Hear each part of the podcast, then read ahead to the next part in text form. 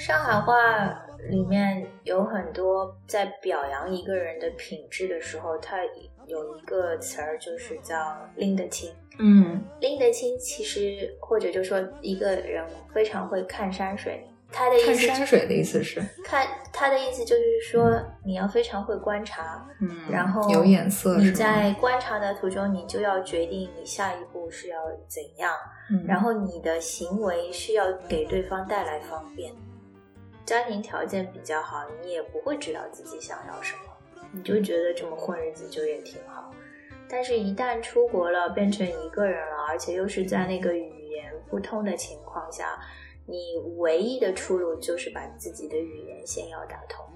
呃，不然你就是一个有着狮子的心，但是是婴儿的舌头的人。嗯嗯，所以这是一个西班牙谚语吗？，对，是一个嗯西班牙谚语，就是觉得自己是生活在别人的阴影下，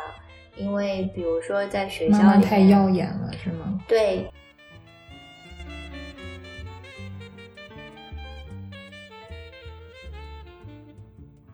大家好，我是兔姐，欢迎你收听今天的《世界的异乡人》。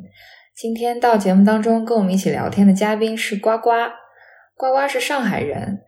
嗯，但是到现在他在欧洲已经生活了有二十二年的时间了。那呱呱要不要跟大家打个招呼，介绍一下你自己？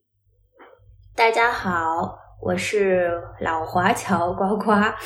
呃，我在欧洲已经二十二年了，然后有十五年是在西班牙度过的，呃，之后在意大利呃待了近三年，在卢森堡现在是待了快五年了。嗯，所以呱呱一开始来欧洲是上学，是留学是吗？。对，留学。那你那个时候，那你应该算是很早的留学生了，九九年来的西班牙。对，对于在欧洲的留学生来说是比较早的，因为大多数来欧洲都是去法国留学，嗯因为可能那个时候上海的那个交大还有同济大学他们好，还有复还有旦可能德国对德国嗯和法国比较多，去西班牙的比较少。嗯，那当时为什么会想到去西班牙念书呢？呃，其实那个时候我是有三个国家可以选择，一个是美国，一个是法国，还有一个就是西班牙。嗯呃，但是我那个时候觉得，呃，美国我不是很喜欢，特别是那边的文化，然后去的人也很多。法国，呃，法国、西班牙之间纠结了很久，但是后来我觉得我还是想学一个比较冷门的语言。嗯但是其实那个时候不知道，其其实西班牙不是小语种，西班牙语 法仅次于法语的，不是西班牙语说的人比法语的嗯，多，比法语多。全世界前三大语言说的最多的是中文，之后是英语，之后就是西班牙语，法语是在西班牙语之后，嗯，对。所以是到到了那儿以后才知道，因所以为你那个时候觉得西班牙语可能冷门一点，是吗？对啊，因为国内会西班牙语的人真的不多，但是会法语的人挺多，因为好像他们那时候做医生的，呃，他们那个对外交流啊什么学法语的挺多的。对，而且法语好像也是联合国的一个官方书面用语。对嗯对，所以去法国的人比较多，相对多一点。好像你那个时候去留学，当时欧元都还没有诞生。没有，每个国家都是自己的货币，所以西班牙那时候用的还是比赛塔。嗯，那你当时在那边留学，嗯，有什么感受很深、印象很深的事情吗？西班牙其实还是很天主教国家，嗯所以有很多学校是教会办的学校。嗯因为我那个时候是十七岁去西班牙，本来就是想做交流学生一年，然后就回国的嗯那种。呃，但是后来呃，所以一开始十八岁还没有到，我父母不放心，他们就给我找了一个寄宿家庭吗？不是，是一个教会办的，就是只有女生的那种、嗯 呃宿舍。嗯呃，然后从那个宿舍到那个教会学校，就是第一年读高二的那个学校，它里面，呃，就是呃步行是十分钟那种，嗯，那里面挺有意思的，因为它那个宿舍其实不单单就是说是是青少年的那种，它就是说基本上呃十六岁之后都可以嗯住住那儿，所以那边大多数都是在读大学啊，或者是呃在上班的单身女性。嗯呃，也有也有一些就是呃我们说的那种老姑娘吧，就是一辈子单身了很久的那种。嗯嗯呃，他那个呃宿舍，它其实就是呃两栋别墅，然后有一个小花园，嗯是由几个修女管的。然后我觉得就特别有意思，就是修女做的还非常好吃，他们他们平时好像就不用做其他事情，所以他们就是呃除了嗯晨钟暮鼓那种，就是早上嗯。呃祈祷早早上祷告，然后晚上祷告，当中就间接的就他们就是做饭啊，整理花园啊，嗯。就就是做那些是真的是与世隔绝的、与世无争的那种生活，所以挺有意思的。不过你刚才提到这个修道院的修女做饭很好吃，好像就是这种厨艺方面精进的事情还蛮多的。你像什么修道院啤酒也是修道士酿出来的，修道院的奶酪，对对对，好像是法国，是不是有一个地方的一个修道院奶酪是就是只接受。嗯，就是不像公众开放售卖的那种，对是可能就是全球会有一些订单，然后他们会给这些给这些订单来做的餐馆，嗯给那些很有名的厨师，比如说，但是这些厨师他们也是要去去访问这些修道士啊或者修女，但是修女其实是不见人的，修道士是见人的。然后修女他们还分，就是真的是与世隔绝的修女，就是说她是真的是苦行苦行的那种，嗯就是真的是一个人都不见的。还有修女，就是也就是说也是可以出去访呃走访的那种。嗯，你刚才说到西班牙是一个天主教国家，对，然后你是住在一个呃修女办的这么一个这样的有点宗教性质的这么一个宿舍，对我觉得这是一个很有意思的点，因为好像很多人印象里面会觉得西班牙人是那种很很开放、很热情的那种印象，好像但是天主教又是一个比较古老的宗教。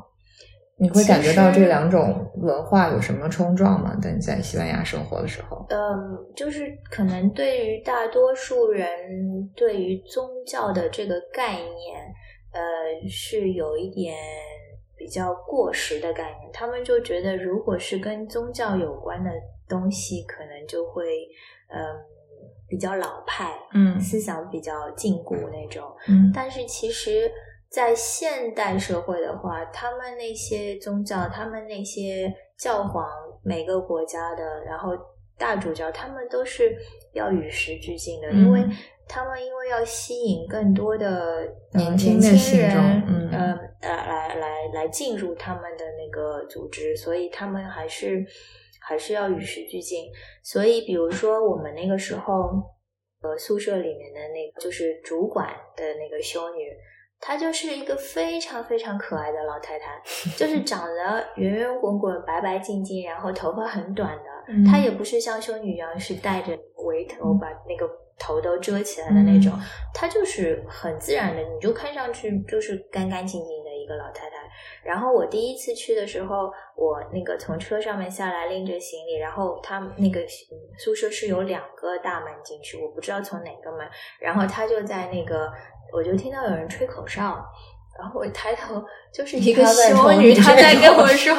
她就说是从那个门进去，就非常非常可爱。嗯然后就是也很活泼，很轻松。他他跟我说，他说你信教吗？我说我不信。啊，他说哦，那你早上祷告和晚上祷告都可以不用来。我说我也没想过我会要来。他就是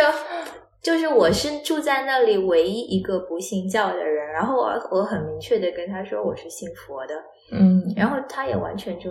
OK 的 OK 的嗯都没有问题，就挺挺挺好的。所以西班牙人他们其实百分之我去的时候，那个时候是百分之九十三的人口都是天主教。嗯现在我不知道，现在可能会少一点。嗯，但是就是所有的小孩子生下来都会做洗礼，然后到那个八岁还不到九岁的时候，也会做一个就是重新的那种确认礼，就是说你确认你自己想加入天主教。嗯，然后这些这样的人，就是结婚的时候是可以在教堂结婚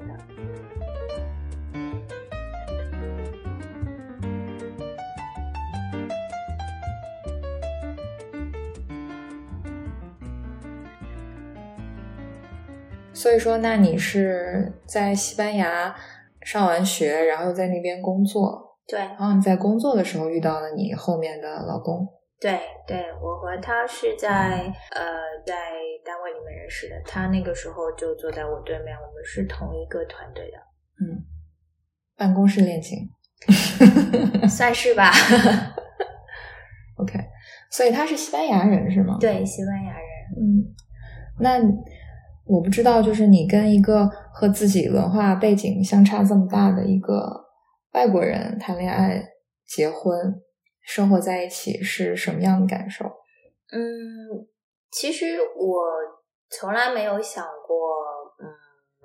一定要找一个一定要中找一个中国人？对，从嗯就是嗯，没有想过国籍的问题。呃，然后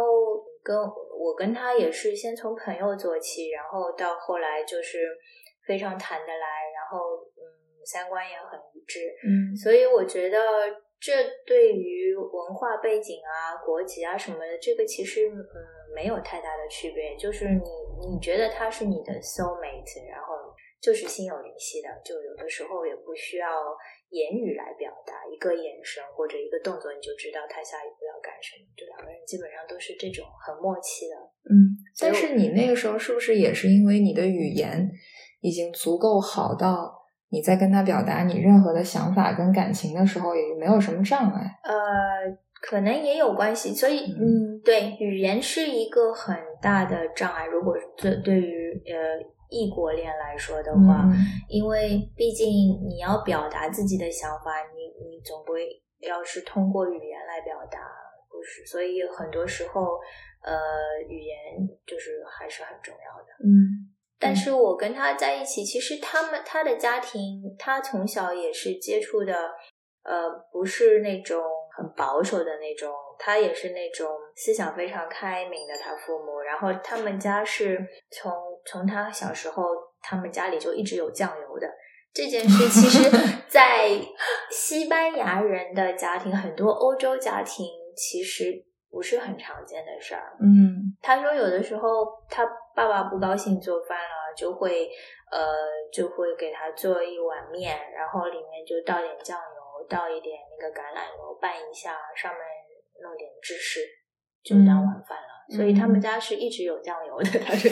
然后他其实也从从小就很喜欢吃中餐，嗯当然后来我带他去吃了正宗的中餐，他知道跟他以前一直吃的是完全没有关系的。那西班牙应该不会有什么左宗棠鸡这样的中餐吧？没有，西班牙就是我那个时候留学的时候，真的就是呃，中餐馆全部都是已经非常西式、非常西化的那个中餐馆了。嗯就除了它里面的装修是必定是有红颜色的柱子，毕竟必定有龙，外面挂红灯笼的那种，嗯但是它里面的菜啊什么就是炸的东西，炸的东西很多，嗯，呃，然后就是完全是改良酸甜的那那种，嗯就是外国人非常能够接受的那种。嗯我记得我原来听过一个节目，就是讲，嗯比方说在美国，美国很多地方有那个 Chinatown 嘛，有中国城，为什么好像中国人看起来那些设计都是几十年前中国的那种样子，然后充满了刻板印象的那些什么龙啊、凤啊那种符号，然后。其实有人专门做过研究，然后很多因为中国人其实是很会经商的嘛，嗯然后一般这样的建筑好像是请外国人来做设计，然后他就会融入很多外国人眼中中国的这种元素进去。对，呃，也有很多就是呃，比如说六七十年代、七八十年代出国的人，很多都是从农村直接出去的。嗯然后其实他们本身的那个文化素养或者就是教育程度对教育程度没有那么高，然后他们出去就是打工，或者就是攒了一笔钱，然后就在那边，要不就是开一个那种呃干果店啊。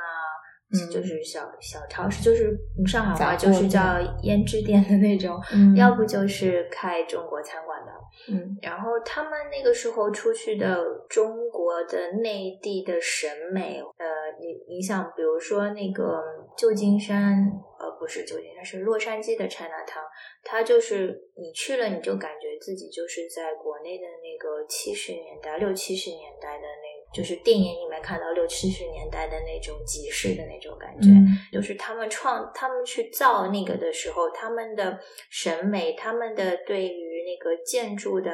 那个外面的体现，中国的元素，也就是那个时候的。然后之后就一直停留在那边，就很多 Chinatown 里面，他们用的语言都还是广东话、嗯，对，浙江话或者是上海话，就是还是家乡话。然后很多人住在美国一辈子都还不会说英语。嗯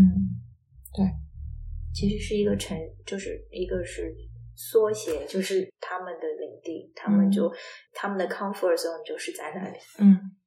那你刚才说你老公后面在你的带领下吃了真正的中餐，那和他从小到大吃的 那种西班牙式的中餐相比，他他觉得哪种更好吃？当然中餐更好吃啊、真正的中餐更好吃。而且他其实他自己承认，他说世界上最好吃的菜是中餐，接下来就是西班牙菜，嗯因为嗯，其实西班牙菜也非常好吃，而且非常符合中国味。嗯嗯，但是他自己都说，就是中国地大物博，然后烹饪方式就是东南西北，就南辕北辙完全不同，所以他他觉得他就可以让他一年不停的吃中国菜，对他来说是完全没有问题的。嗯而且我给我非常惊喜的就是他他筷子用的比我的要好，所以是吗？对他筷子用的比跟。从小吃酱油有关系吗？呃，他就是也是从小吃中国菜嘛，然后他们去餐厅里，他都是用筷子。之后他也是非常喜欢做菜做饭，他就全都能接受，比如说什么猪耳朵啊、牛肚啊、嗯呃肺啊、肝啊、心啊，有很多我不吃的东西，他全都吃。嗯就在他我带他第一次回国的时候，呃，我们家的七大姑八大姨都惊了，就看他就是一个人坐在那儿，然后其实中文也不会说，就在那儿闷声不响的，就一直在吃什么菜转到他面前就吃什么，然后一直笑笑嘻嘻的，然后我们家人就说啊，这个这个这个男生真好。好养活是吗？对对，而且到谁家做客，给他吃什么，就完全都吃的非常干净，然后还还还说好吃好吃，就唯一会说的几句中文，然后就把那些七大姑八大姨都弄得非常非常开心。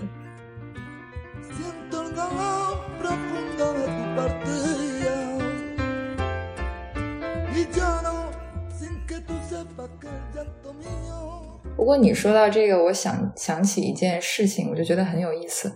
我发现我身边有好几个认识的上海的朋友，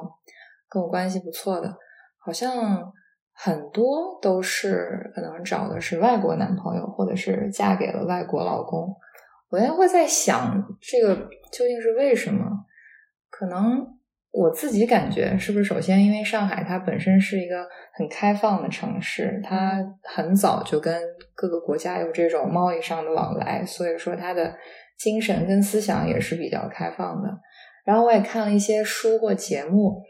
嗯、说到上海，原来你们就是很多上海人是可能是住过那个石库门，是吗？嗯石库门就是那种本来是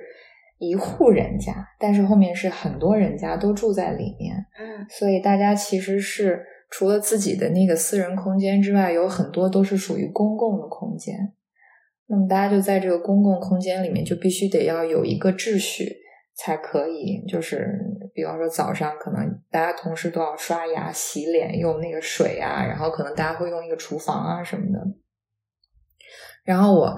我有一个挺喜欢的一个记者叫周轶君，他是上海人，然后他就讲说，上海人坐公交车的时候，就是会有一个好像大家心里面的默契，就是自己快要到哪一站的时候，大家就会自动就把那个顺序调好，就会往的那个靠近车门的那个地方，就是会调整那个顺序。我不知道是不是是不是因为这些。就是这些上海人本身就有的特点，就是会在可能跟其他国家的人交往的时候，就会有这种天然的这种融合性。嗯，其实上海话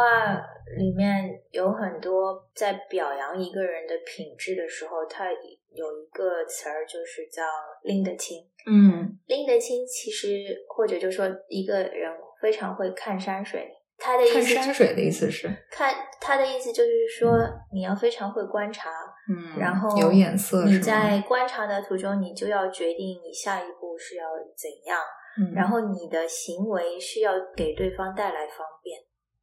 所以在很多，比如说在谈恋爱的时候，你带一个女孩子回家，或者带一个男孩子回家，如果在吃过一顿饭之后，然后你的家长对他的呃，就是。评价就是说，这个小孩蛮拎得清的，嗯，就是其实是对他很很高的评价，嗯，这点是非常重要。然后，然后从小到大，基本上每个上海人的家里面，家长都是要教他们，一个是要尊重别人，要有礼貌，然后就是要给别人带来方便，就是不能你自己的行为会会会为对方带来一些烦恼，嗯，这个我觉得挺好的，嗯。还有一点，我觉得也是把上海人跟呃其他地方的人相比较的话，有一个特质就是上海人其实不轻易许诺，不轻不轻易承诺。嗯，但是呃很多时候都是会说哦我看看或者呃我会想想，但是其实很多人会觉得他在呃对方在敷衍你，其实不是这样的，我们是真的。在心里面记下了，然后会帮你去看，会帮你去，那就是去去去查或者去去了解你想要你拜托他的事，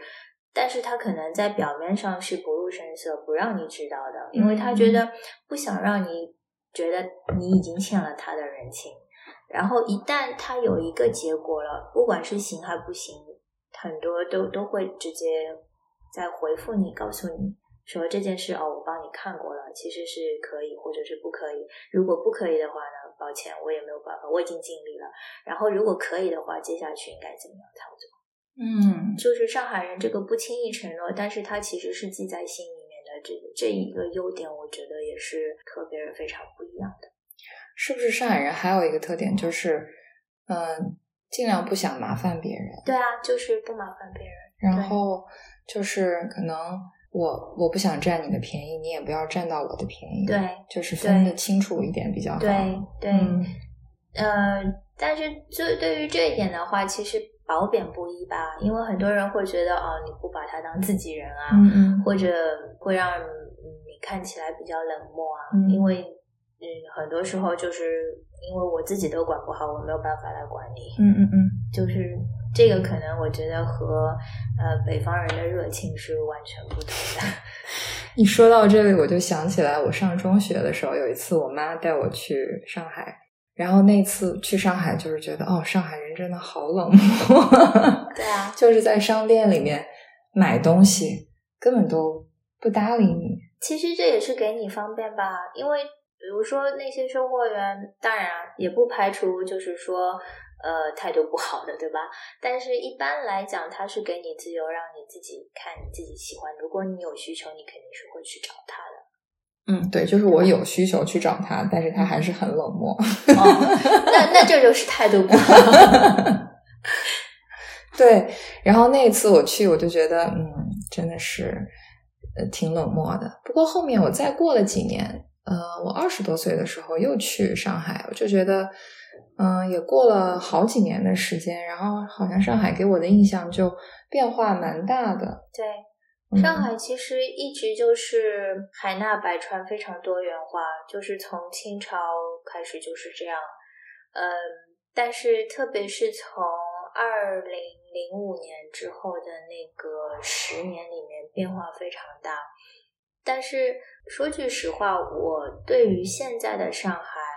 我不是非常感冒，我还是比较喜欢二零零五年的时候的，二零零五年到二零零八年的那几年的上海，因为那个时候你看到的是上海的城市规划是改变了很多，但其实它还是保留了很多以前的元素，还有很多那些老建筑。老式的弄堂啊，生活方式都还是保留在那儿的，不像你现在回去，你要找到的弄堂，真的原汁原味的弄堂已经很少很少，就很多都是把它全部拆了，重新建，还是建成原来的样子，但是那些材料都是新的材料那种，就是你觉得。就连闻起来的气味都不一样，因为以前就是你进一条弄堂，你看到的、闻到的、听到的都是烟火气。嗯，你可以听到小孩子在那里踢球啊，然后在如果天热一点的话，家家人都在那个门外摆个小桌子，就像你说的那种老式公房，大家都是呃房间也不大，大家都通的，所以很多人就是利用那个弄堂的那个空间嘛。又没有交通的问题，所以就是大家还是可以东家长西家短，就是然后上面晒的衣服，就是那种感觉，不像现在就是弄得非常高大上，等于其实就是一个景点，要吸引那些网红啊，吸引那些游客，就是来体体验一下，来体验。但是这个烟火气你是体验不到的。对，我看国内的新闻，就是每次到了节假日，武康路上的那些呃，就是老式的那个洋房，就变成网红打卡景点。嗯，这个现在也变成就是最景点中的景点了吧？嗯，对，所以还是挺可惜的。嗯，虽然现在又是另外一种方式，另外一种体现在你呈现在你眼前的那个上海，但是。现在的上海其实和很多国际化大都市已经没有什么太大区别了。嗯，所以我还是挺怀念二零零五年那段时间的上海，因为还是和其他的大城市有非常大的区别。嗯，不是一个模式出来的，不是在运行，它是土生土长，就是我本身是这样的。嗯，对，它是没有人设的那个。嗯，你说的这种模式，其实在很多城市。尤其是那种可能偏旅游性质一点的那种道路上，你会觉得好像大家都统一用同样的招牌设计。对，不管你这个店是卖什么的，然后从外面看这个招牌都是一模一样，很多城市也是这样啊。有很多水乡的那些小镇，你到一个你就觉得哦，这个挺好的。你到下一个，哎，怎么也是就差不多？对，尤其什么古城啊什么的。对，所以我觉得这一点我非常不赞成。因为我觉得每个城市和每个人一样，都应该是有自己的特色，都应该是不同的。呃，这也就是多元化的体现。你全都规范化了，全都搞得一样了，那就是一个机器一个厂出产的，一条流水线生产出来的东西，那就和机器人没什么区别吧？嗯。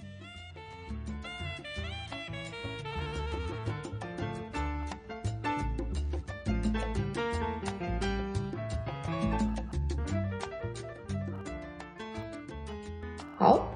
那所以说，那你跟老公在那个西班牙生活了很多年之后，你们又因为工作的关系去了意大利？对，是是我工作的关系，因为呃，在西呃西班牙那个时候呃生了我们家老大，嗯，呃之后我就觉得自己的工作比较停滞，因为西班牙毕竟。不是特别先进的国家，然后他们的思想也是，就是女性在生育之后，她她的重点不会放在工作上，呃，之后因为他们在平时的那个社会福利啊、补助方面也不是很很好，嗯，所以我那个时候就只能呃上班上六个小时那种。呃，但是其实，在那个怀孕之前，甚至是怀孕在在生产的前两周，我还是在工作，嗯，还是就是进度啊，呃，那强度都是和以前差不多的。之后我再回复到职场，我觉得就好像给我的项目不多，而且很多项目都不想要接，就是一个一个职位，就是说是只做每天只做六个小时的，因为毕竟大家做项目，为什么我们要要要做那么多那么久？你只能做六小时，然后这是有法律规定吗？只能做六个小时还是没有没有，是我自己选择的，哦因为毕竟要要带娃，嗯没有。然后就是在这个时候，嗯，我收到了一个猎头的 offer，然后正好是那个飞列罗在招人，而且招的他的那个所所需要的人才就是和我的背景啊什么完全符合。嗯所以在几轮面试之后，然后我飞去意大利做了最后的面试，然后就就定下来了。嗯，所以老公也支持你的工作，也跟你一起去了意大利。对，因为他的工作性质其实是非常那个自由的。他其实他因为如果是要出差的话，他只要有一个飞机场，他就可以。因为毕竟呃，米兰啊或者马德里那个大城市的那个机场，基本上整个欧洲的那些重要的城市目的地都可以抵达。而且他如果不出差的话，他其实是在家办公，所以在这个方面，他就是说还是对我的事业是非常支持。我其实刚才还准备卖一个关子，我还想说某意大利著名糖果巨头。现在现在是是是世界前前二前三了，嗯，而且最近收购了很多，就是竞竞争对手，是吗？对对对，嗯因为那个其实野心，老板的野心很大，就买买买 买了很多。嗯但费列罗其实是一个家族企业，对，对对，它是家族企业，也没有上市。嗯嗯。那其实我听过一个很有意思的观点，就是说意大利人其实很像欧洲的中国人，就说意大利人跟中国人有很多相似的地方，可能都比较重视家庭，然后喜欢可能大家庭生活在一起，然后讲话可能声音也比较大，话然后，思想比较拐弯抹角，不会直来直去。哦，是吗？这一点我还真不知道。然后也菜也很好吃，也很会做菜。对嗯对，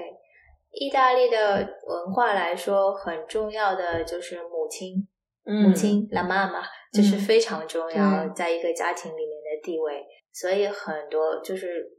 很多人就说意大利妈宝男特别多，嗯就是因为在他们就是这个妈妈在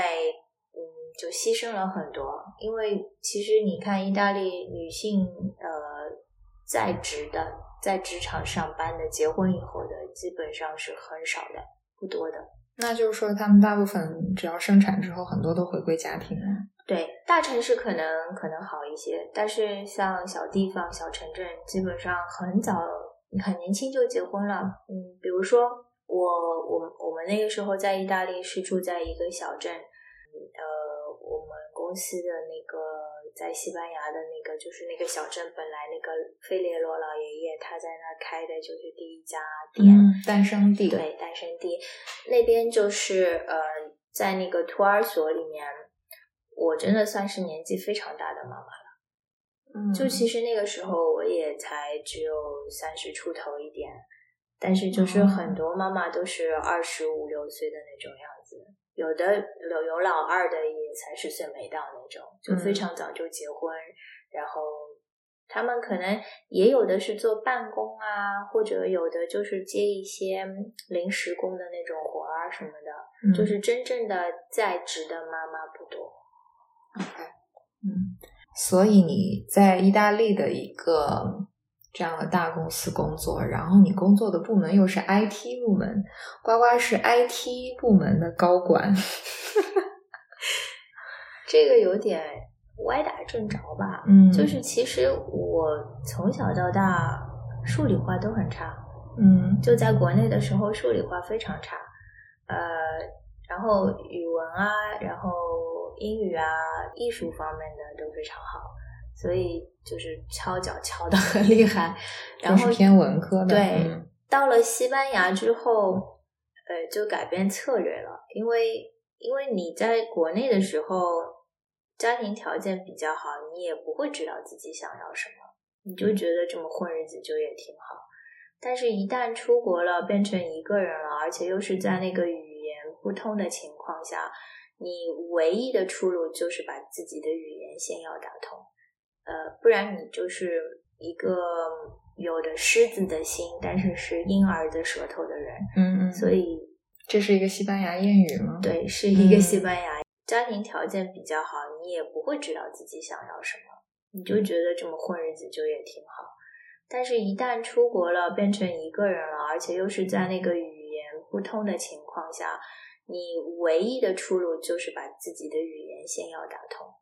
呃，不然你就是一个有着狮子的心，但是是婴儿的舌头的人。嗯嗯，所以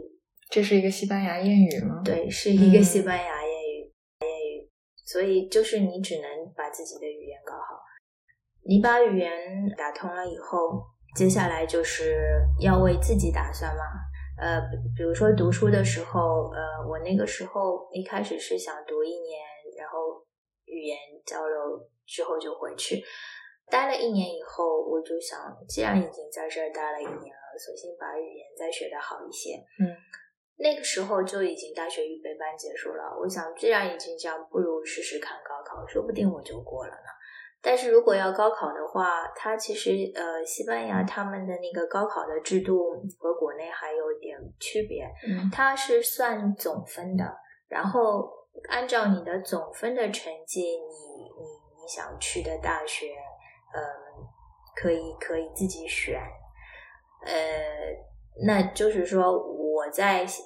那里读书的话，我的首先语文成绩肯定不会有别人好，嗯。文学基础也肯定没有别人好，我连表达都是有问题的。嗯嗯呃，而且这种一般都会对语言的要求更高一些。对对，然后历史也是一样。对，所以只能在数理化上面加强。呃，所以那个时候每天就是在那儿算函数、算公式，每天就在修道院里面，就是呃早上去读语言，下午回来就是暑假的时候啊，下午回来就在家里面做题。嗯，就是完全不需要父母在旁边催你啊，说呱呱要做功课啦，呱呱什么时候考试，就是完全不需要，就自己的动力就来了。嗯，然后英语也是，英语就是为了能够让英语和数学的成绩能够把整个的平均成绩拉高。就只能这样策略，嗯，所以到了后来那个高考的时候，我的成绩其实还是非常好的。那个我那个时候是整个西班牙高考那个马德里大区，我数学是满分，哇，满分啊！对，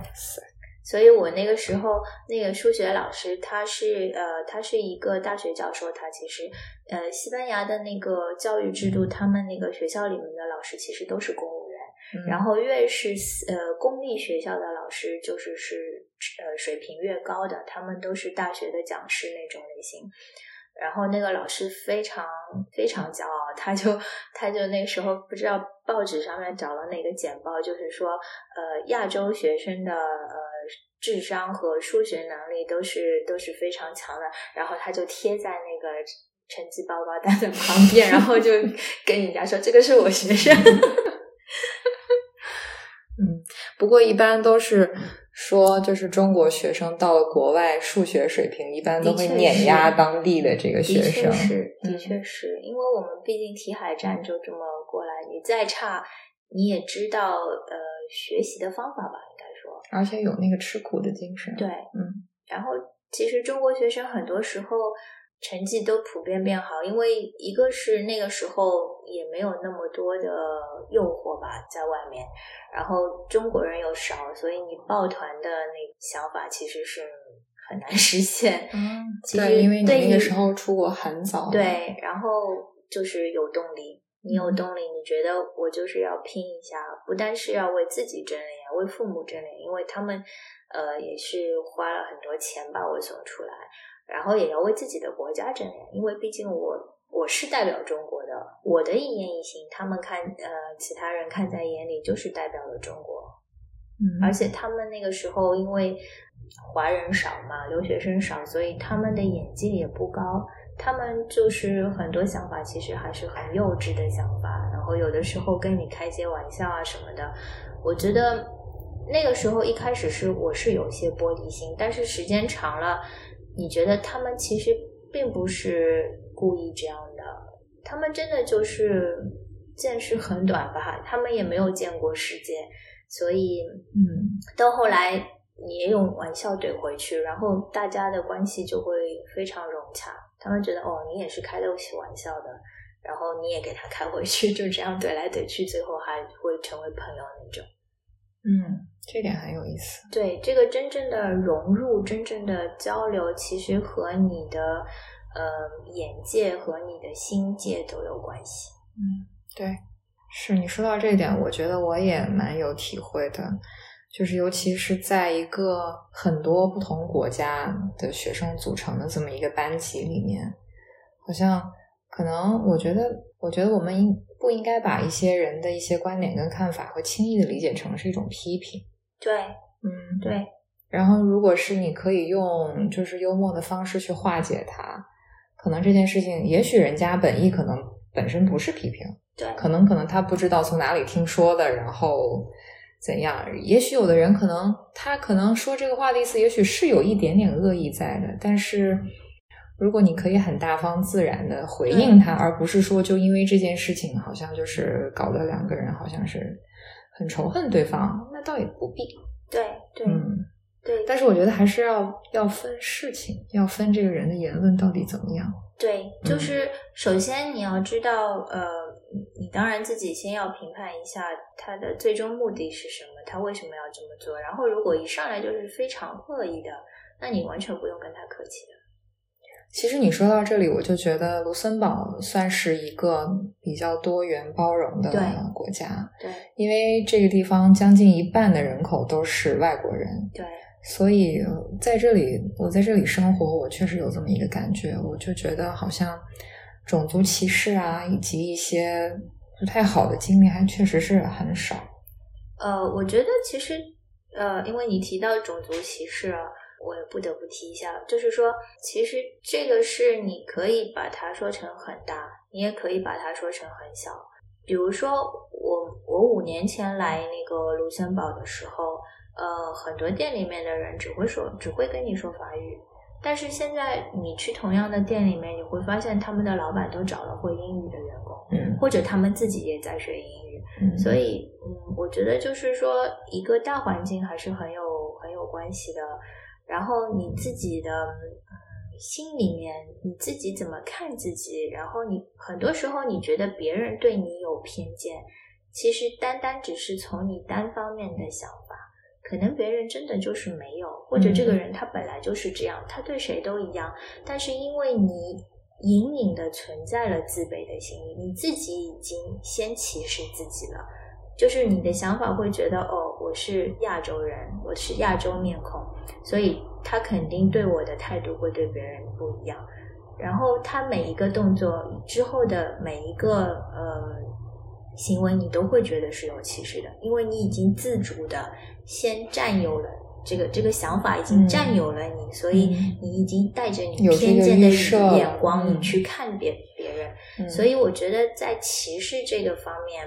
不管是种族歧视还是嗯性别歧视，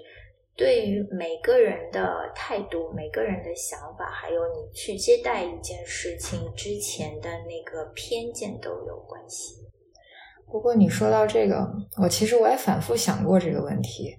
我会觉得，其实如果说一个人他是刚刚从中国到国外去，他可能在对待同样一件事情上的态度，应该不是现在我们说的这种比较从容。肯定不是因为他刚到一个陌生的国度，他缺乏安全感，然后也不是很了解当地的情况。对对对会有那可能在那个时候，如果遇到一些不太好的言论，他应该会很容易就会往很负面的方面去想。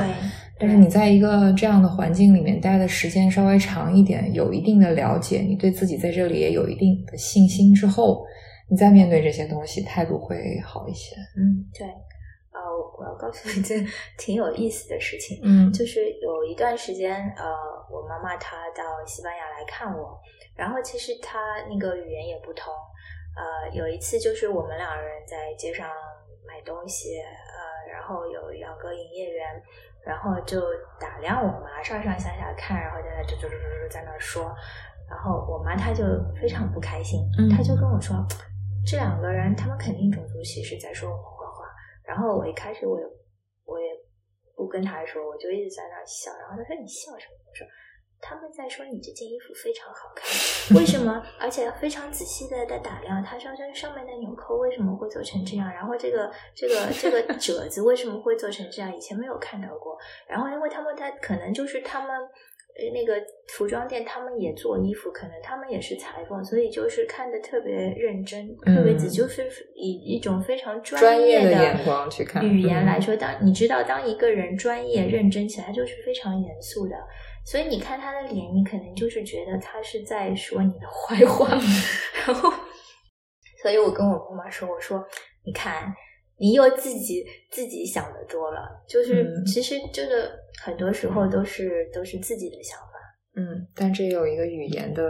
壁垒在，因为他听不懂那个语言，可能单从对方的表情跟身体语言去判断，觉得好像不是很正面的东西。对，嗯，真的是这样。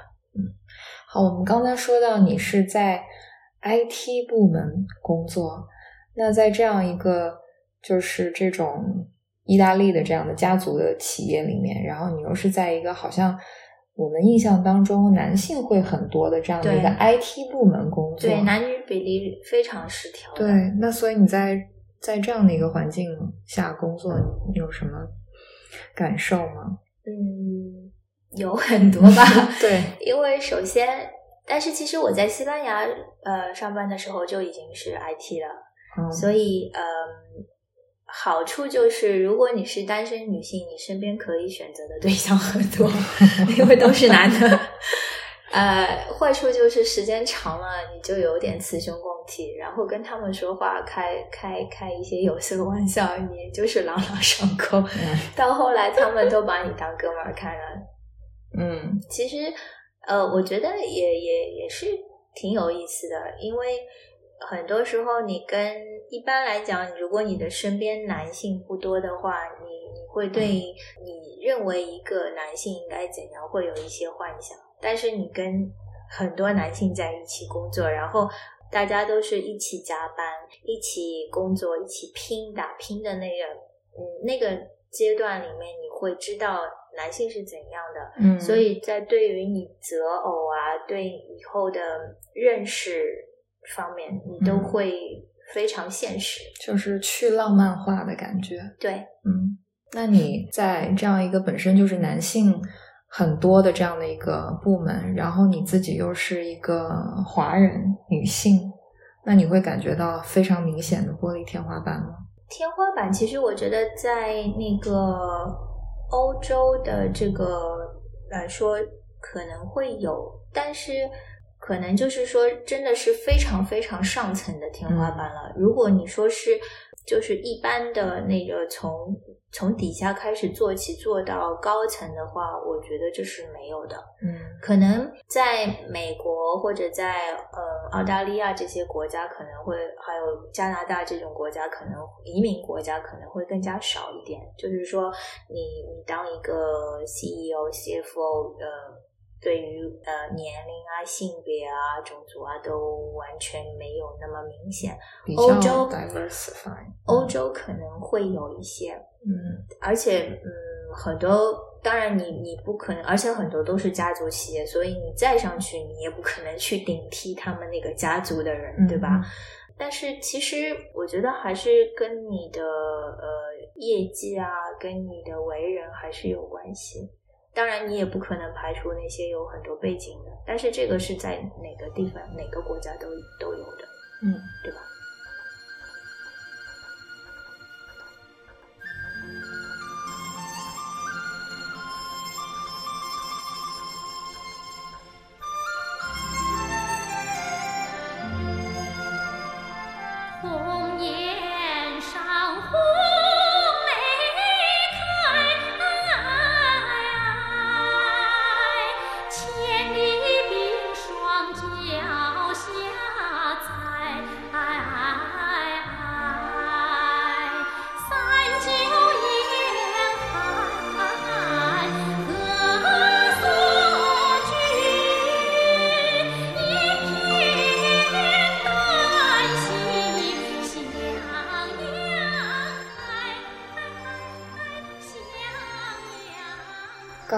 正好提到了你妈妈跟你在西班牙逛街的时候的一些不开心的经历。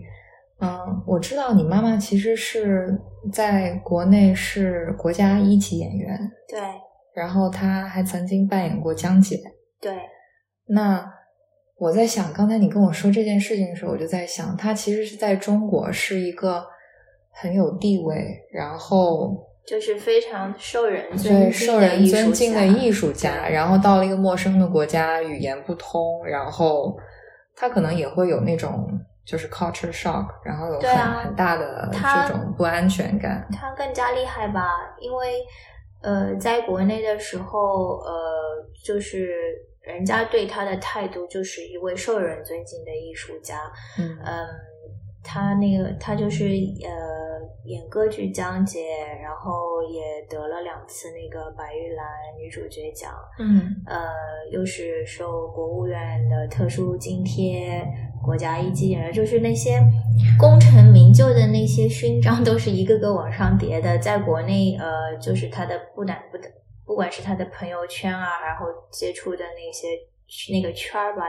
嗯、就是都是非常上层的。嗯，然后突然之间到了一个国家，呃，和女儿他和女儿住在一个修女的宿舍里面。他当时也是住在那里。对啊，因为他要陪我嘛，啊，然后住在一个宿舍里面，然后呃，走到街上没有人认识你，呃，没有人没有人把你当做一个非常重要的人物来对待，然后你又不能够表达自己，所以我觉得对于他来说，可能那个落差更加大。嗯，对。所以你你说你从小是在后台长大的，对，很小的时候就帮那些舞蹈演员化妆啊什么的，是不是？因为那个时候，呃，那些演员他们呃出去演出啊什么，除非是演唱会，就是你一个人的，但是一般都是那些一个团一个团的演出，所以有不同的节目，然后那个演艺圈里面的人你基本上也都认识，所以那个时候。他们呃歌舞团啊，呃京剧团啊那些，嗯，就是说他们演出我都就都认识我，因为小时候也长得比较可爱，比较胖吧，所以他们也都挺喜欢我的。对啊，就就是一直在后台长大，然后挺有趣的。但是当艺术家的小孩儿到底是什么感觉啊？那个时候可能跟现在又不一样。那个时候我可，但是感觉说的话，其实就是觉得自己是生活在别人的阴影下，因为比如说在学校里面妈妈太耀眼了，是吗？对，就是在学校里面，比如说呃，老师在给别的老师介绍班上的同学，他就会说，呃，她是某某某的女儿，呃，然后还有就是比如说文艺委员从小当到大，嗯。就是其实他已经完全不看你的本身的能力，而是嗯。就是因为你的妈妈是演员，他就默认你。就默认嗯你你你你你肯定也是也是这方面很强。虽然我还是比较幸运，就是说我沿袭了我们家的艺术细胞，嗯所以呃也不会就是不配位的那种情况发德生。不配位对，德不配位。所以，但是就是阴影是有的。然嗯后，其实觉得那时候觉得，如果不出国的话，我的人生就是父母为我规划好的那个人生，就是嗯，完全不会有自己的想法、自己的见解。嗯，而且我记得你原来说过，因为妈妈是演员嘛，然后有的时候可能接到紧急的演出任务就要去排练，然后演出一般又都是在晚上嘛，所以好像经常是要自己在家，或者是去要去外婆家那里住。对我其实三岁的时候就全托了，从三岁一直到上小学之前，我都是每周就回家一次的。那个时候是警备区的那个幼儿园，然后每周回家一次，对其他时间都在。都在幼儿园里面，因为那个呃，我外公他是那个新四军，所以他们部队里面就是军属的那个幼儿园，他们其实是有全托制的。现在我不知道还有没有，但是那个时候是有的，就是因为很多军属他们就是其实长期不在家的。所以他们的嗯孩子为了呃能够补贴，能够赔偿，也不是赔偿，就是说能够帮助他们，所以很多孩子是可以住在那儿的。嗯，哦，天哪，你这么小就对，所以我的人格是非常独立的人格。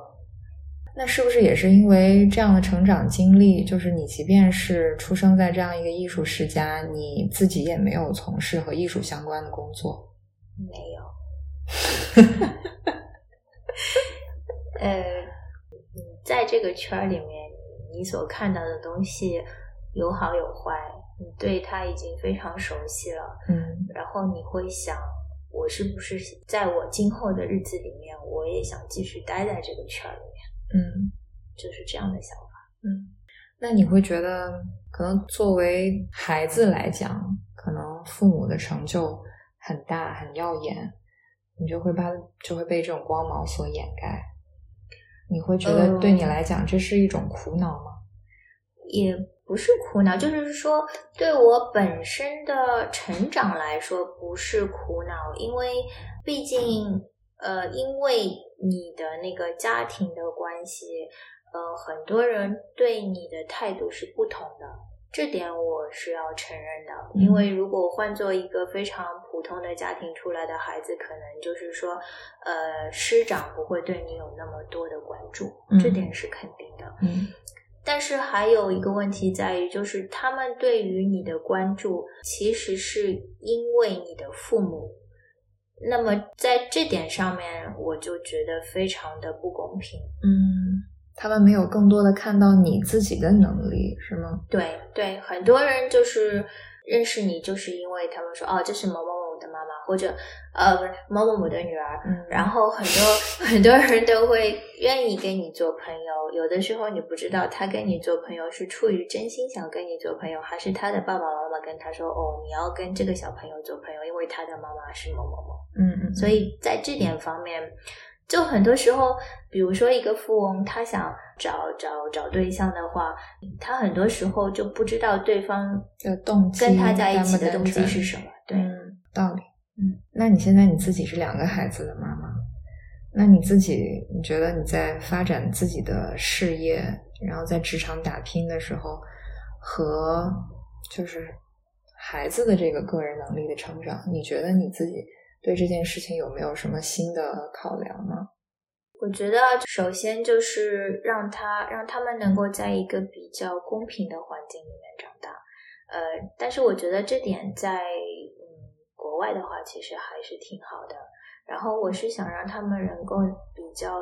纯真的长大。嗯虽然呃，我会希望他们都知道世态炎凉这些这些事情，这些不好的事情，就是让他们不要觉得世界是美好的。当然也有就是有黑有白，嗯，但是他们的初心还是要健康，还是要善良，就是对待事物还是要有激情、有热情。嗯我是希望他们这样，就是非常自由的成长。我不想给他们灌输就是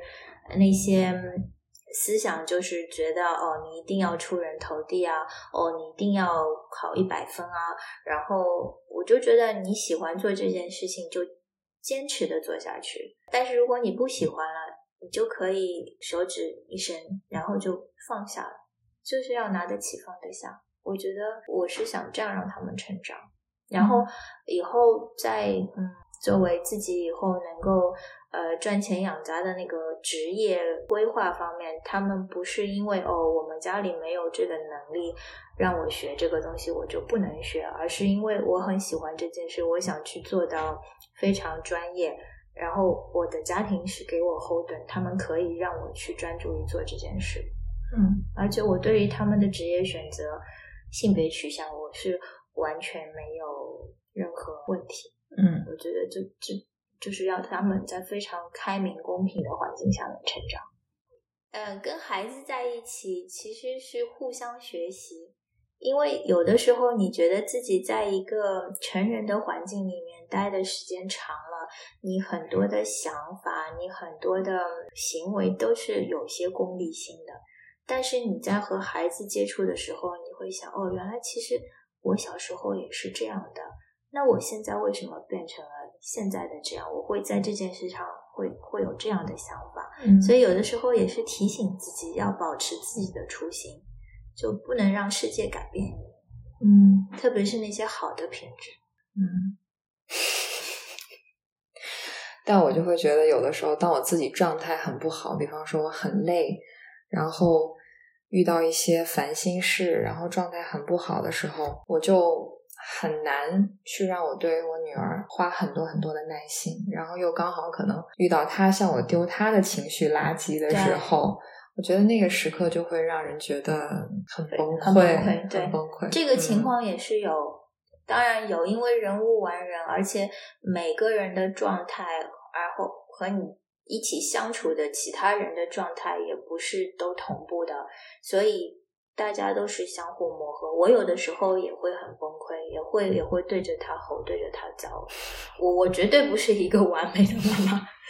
我觉得也没有必要做一个完美的对我觉得现在不要要求女性不要对自己要求太高，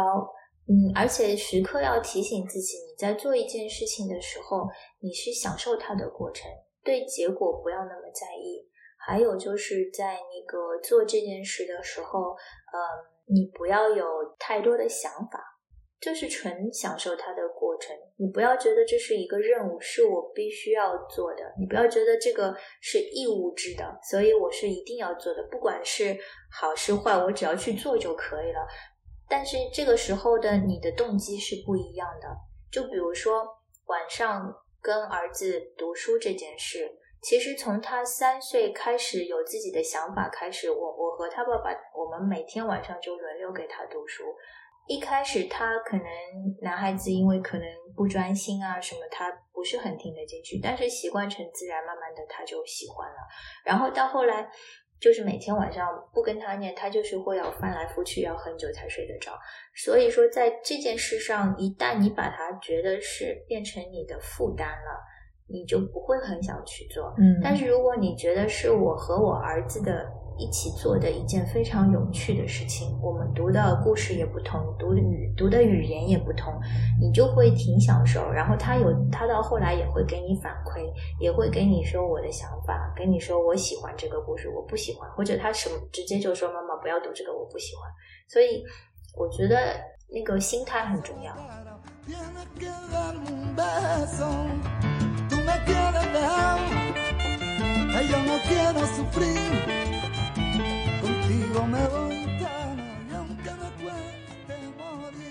今天跟瓜瓜聊了很多，很开心。然后那在最后，呃，请瓜瓜来给大家推荐一个你觉得很好的东西，书啊、电影啊、电视剧啊。最近吗，还是就是，都可以，呃，就是就可以。推荐一下我喜欢的作家，我一直很喜欢的作家，然后可以就是推荐一本书，嗯好吧？嗯，就是我喜欢的作家，一个是鲁迅，嗯一个是张爱玲。嗯好像一般喜欢鲁迅的都喜欢张爱玲，我不知道为什么。还有一个就是李碧华，嗯，我也很喜欢李碧华。对我觉得能够找到共鸣。然后就是三毛，因为经历很相似，嗯，都有一种流浪的感觉。对，都是到西班牙，嗯然后都是和大胡子结婚。当然，我不希望我的结局是他那样的结局。呃，然后他其实那个时候也是在马德里，也是在女生宿舍，所以这种经历都非常相似。嗯嗯，那为什么会喜欢李碧华呢？李碧华，我觉得他的东西非常有深度。当然，一个是他的小说的故事情节非常非常精彩，嗯非常出人意料，而且但是而就是他的描写描述的方式是我非常喜欢，非常尖锐，非常无情，但是其实又非常有情，非常细腻的。对我之前看他写的《青蛇》对跟那个川岛芳子，嗯，我就觉得她虽然是一个女性作家，但是有的时候她的那种就是写的方法和角度很凌厉。对对。嗯感觉就是当头一棒的那嗯种感觉，就是觉得他是把一个伤口剥开来，然后看里面的，非常嗯血腥，但是他的用词、他的描述又是非常唯美的，嗯所以可能就是跟我本身的世界观有点像。嗯，就是说喜欢，他的哪本书？我最喜欢呃，一个是《霸王别姬》，嗯还有一个是幼森。当然，后来他也写了一些散文，其实也挺好的，比如说《白开水》啊、《个体户》啊，都挺好的。嗯就是比较他早中期的，现在后期的我可能也没有时间看很多。后期，比如说他的那个呃怪异奇谈奇奇奇谈怪异的那些那那个系列，其实我也很喜欢，流星雨解读篇那那个也都挺不错的。嗯，那如果这三个作家每个作家推荐一本书，你会分别推荐哪三本书呢？呃，鲁迅的话，《狂人日记》啊，呃，然后那个张爱玲的话，嗯，我觉得呃，红玫瑰、白玫瑰比较经典的。嗯，然后呃，李碧华的话，我觉得《霸王别姬》。好，谢谢呱呱，谢谢今天嗯、呃在世界的异乡人来跟我们聊天，然后做我们节目的嘉宾，谢谢兔姐给我这个机会。聊得很开心。对，非常然后发现我们都喜欢李碧华的书。嗯，好，谢谢大家的收听，我们下次再见，拜拜。拜拜。感谢你的收听，欢迎你在小宇宙、Spotify 和 Pocket Casts 搜索“世界的异乡人”，收听订阅我们的节目。也可以在微博搜索“世界的异乡人 Podcast” 关注我们。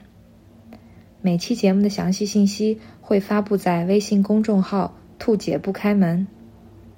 如果你喜欢我们的节目，欢迎通过公众号推送中的二维码给我们打赏。支持我们制作出更多期节目。